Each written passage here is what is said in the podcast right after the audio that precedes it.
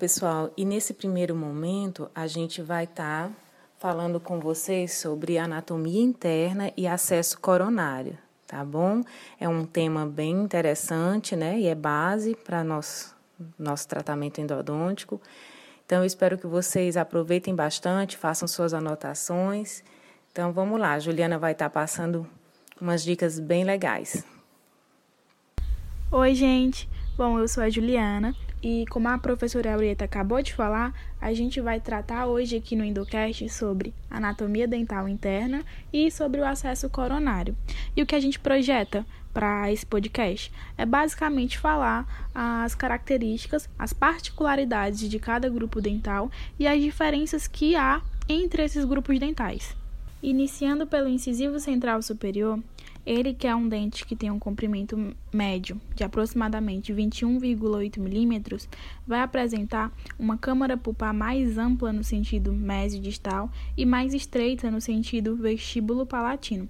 Além disso, esse dente também vai apresentar uma projeção dentinária que vai estar presente na parede palatina da câmara pulpar, chamada de ombro palatino. Esse dente, ele tem, em 100% dos casos, uma raiz e a probabilidade de apresentar um canal é de 100%. Continuando com o incisivo lateral superior, eles vão apresentar um comprimento médio de em torno de 23,1 milímetros. Também vão apresentar uma câmara pulpar mais ampla no sentido mesodistal e mais estreita no sentido do vestíbulo palatino e também vão apresentar ombro palatino. A diferença deles para o incisivo central superior vai ser basicamente uma curvatura apical que vai estar no sentido disto palatino. É, também vão apresentar, em 100% dos casos, uma raiz, mas em contrapartida eles podem apresentar dois canais em 3% dos casos e um canal em 97% dos casos. Já o canino superior, ele vai apresentar, diferentemente dos outros dois dentes já vistos, é uma câmara pulpar mais ampla no sentido vestíbulo palatino e mais estreita no sentido mesodistal. Esse dente também vai apresentar o ombro palatino, só que ele vai ter um ápice radicular bem afilado e ele é considerado o dente mais longo da arcada dentária humana ele vai apresentar em 100% dos casos uma raiz e em 100% dos casos um canal. Bom, dando continuidade aos dentes anteriores, só que agora falando dos dentes inferiores, vamos iniciar com o incisivo central inferior. Ele, que é o menor dente da arcada humana e apresenta um comprimento médio de aproximadamente 20,8 milímetros. Ele também vai apresentar uma câmara pulpar mais ampla no sentido vestíbulo lingual e uma câmara pulpar extremamente achatada no sentido mesodistal. Isso vai fazer com que possa haver uma bifurcação do canal principal e esse possa haver se unir lá no terço apical. Esse dente também vai apresentar o ombro lingual, que nos superiores a gente chama de ombro palatino. Esse ombro lingual vai poder estar escondendo o segundo canal, no caso, que seria o, o canal lingual. Esse dente também vai apresentar, em quase que 100% dos casos, apenas uma raiz, mas há uma possibilidade muito remota de ter a segunda raiz. Também vai apresentar, em 73,5% dos casos, apenas um canal, mas em 26,5% dos casos ele pode vir a apresentar dois canais. Falando do incisivo lateral inferior, é, ele vai apresentar basicamente as mesmas características do incisivo central inferior, com as diferenças de comprimento e da quantidade de canais, a porcentagem. Basicamente isso. Tirando isso, o resto das características, as outras características, vão ser basicamente as mesmas, como é, a câmara pulpar mais ampla no sentido vestíbulo lingual, mais estreita no sentido mesodistal, também com a tendência à bifurcação do canal principal, que pode se unir no terço apical, também apresenta o ombro lingual. Esse dente ele vai ter um comprimento médio de 22,6 milímetros e vai apresentar, é, em quase 100% dos casos, uma única raiz. e com uma probabilidade muito rara de ter a segunda raiz. Já em relação à quantidade de canais, ele apresenta em 84,6% dos casos um canal e dois canais em 15,4% dos casos. Para finalizar a bateria de dentes anteriores, a gente tem o canino inferior. Esse dente também é longo e apresenta um comprimento médio de 25 milímetros. Ele vai apresentar uma câmara pulpar mais ampla no sentido vestíbulo lingual e mais estreita no sentido mesodistal. Nesse sentido, ele pode apresentar também ilhotas de dentina que favorecem a bifurcação do canal principal. Esse dente também vai apresentar ombro lingual. Em relação às raízes, ele pode ter uma raiz em 90% dos casos e duas raízes em 10% dos casos. É, quando ele apresenta uma raiz, ele tem um canal em 88,% dos casos e dois canais em 12% dos casos. Já quando ele apresenta duas raízes, ele tem dois canais em 100% dos casos.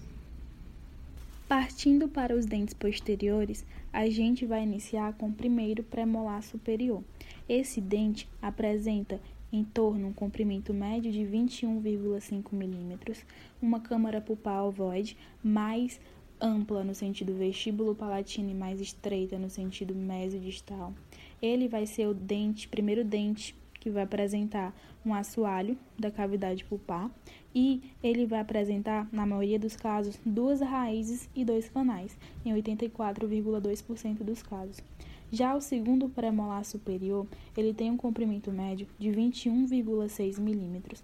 Do mesmo jeito que o primeiro pré-superior, ele vai ter uma câmara pulpar ovoide, mais ampla no sentido vestíbulo palatino e mais estreita no sentido mesodistal, e ele pode apresentar uma raiz na maioria dos casos. Quando é uma raiz, ele vai ter um canal em 53,7% dos casos e dois canais em 46,3% dos casos. No caso de duas raízes, a probabilidade é rara e três ra raízes, a probabilidade é mais rara ainda.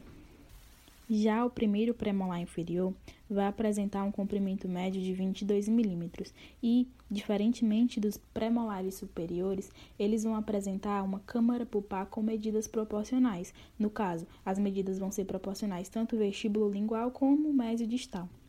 E diferentemente também dos premolares superiores, eles vão apresentar a projeção dentinária na parede lingual, que é o ombro lingual. No caso, eles podem apresentar, em 82% dos casos, apenas uma raiz, e quando apenas uma raiz, ele pode ter, em 66% dos casos, um canal e dois canais em 34% dos casos. Duas raízes vai, vai ser, tem uma probabilidade de apresentar em 18% dos casos, e três raízes é um, um acontecimento raríssimo. Em relação ao segundo pré-inferior, eles vão apresentar um comprimento médio de 22,3 milímetros e do mesmo jeito que o primeiro pré, eles vão ter é, medidas proporcionais de câmara pulpar. Eles vão apresentar também o ombro lingual e em 100% dos casos vai apresentar uma raiz, um canal em 89% dos casos e dois canais em 11% dos casos. O primeiro molar superior, ele vai ter um comprimento médio de 21,3 milímetros, uma câmara pulpar cúbica mais ampla no sentido vestíbulo palatino e mais estreita no sentido mesodistal. E ele vai apresentar o canal mesovestibular, o disto vestibular e o palatino. O canal mesovestibular vai ser achatado e em 70% dos casos ele vai se bifurcar em mesovestibular e mesiopalatino. Já o disto vestibular ele vai ser um canal mais circular e retilíneo e o palatino ele vai ser também circular, mas ele vai ter uma curvatura é, apical para vestibular.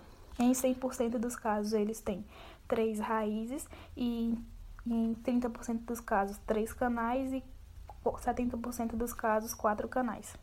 O segundo molar superior ele vai ter as mesmas características do primeiro molar superior, uma diferença de que ele vai ser um pouquinho maior, um comprimento médio de 21,7 milímetros.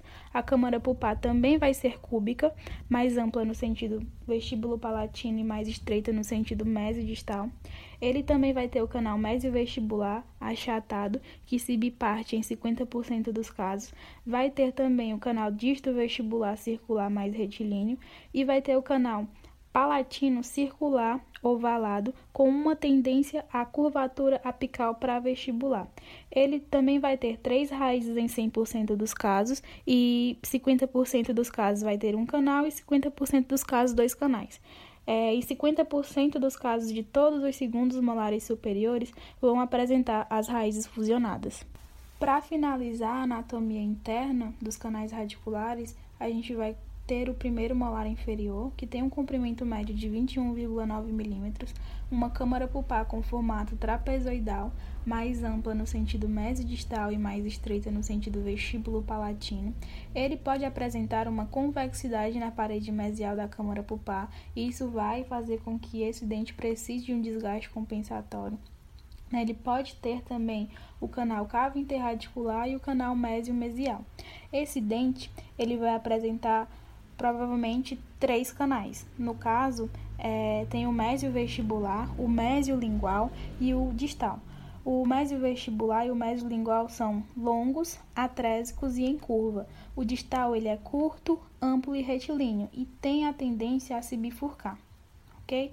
No caso, ele tem uma probabilidade de 97% de ter duas raízes e 3% de, três, de ter três raízes é, pode apresentar dois canais em 8% dos casos, três canais em 56% dos casos e quatro canais em 36% dos casos.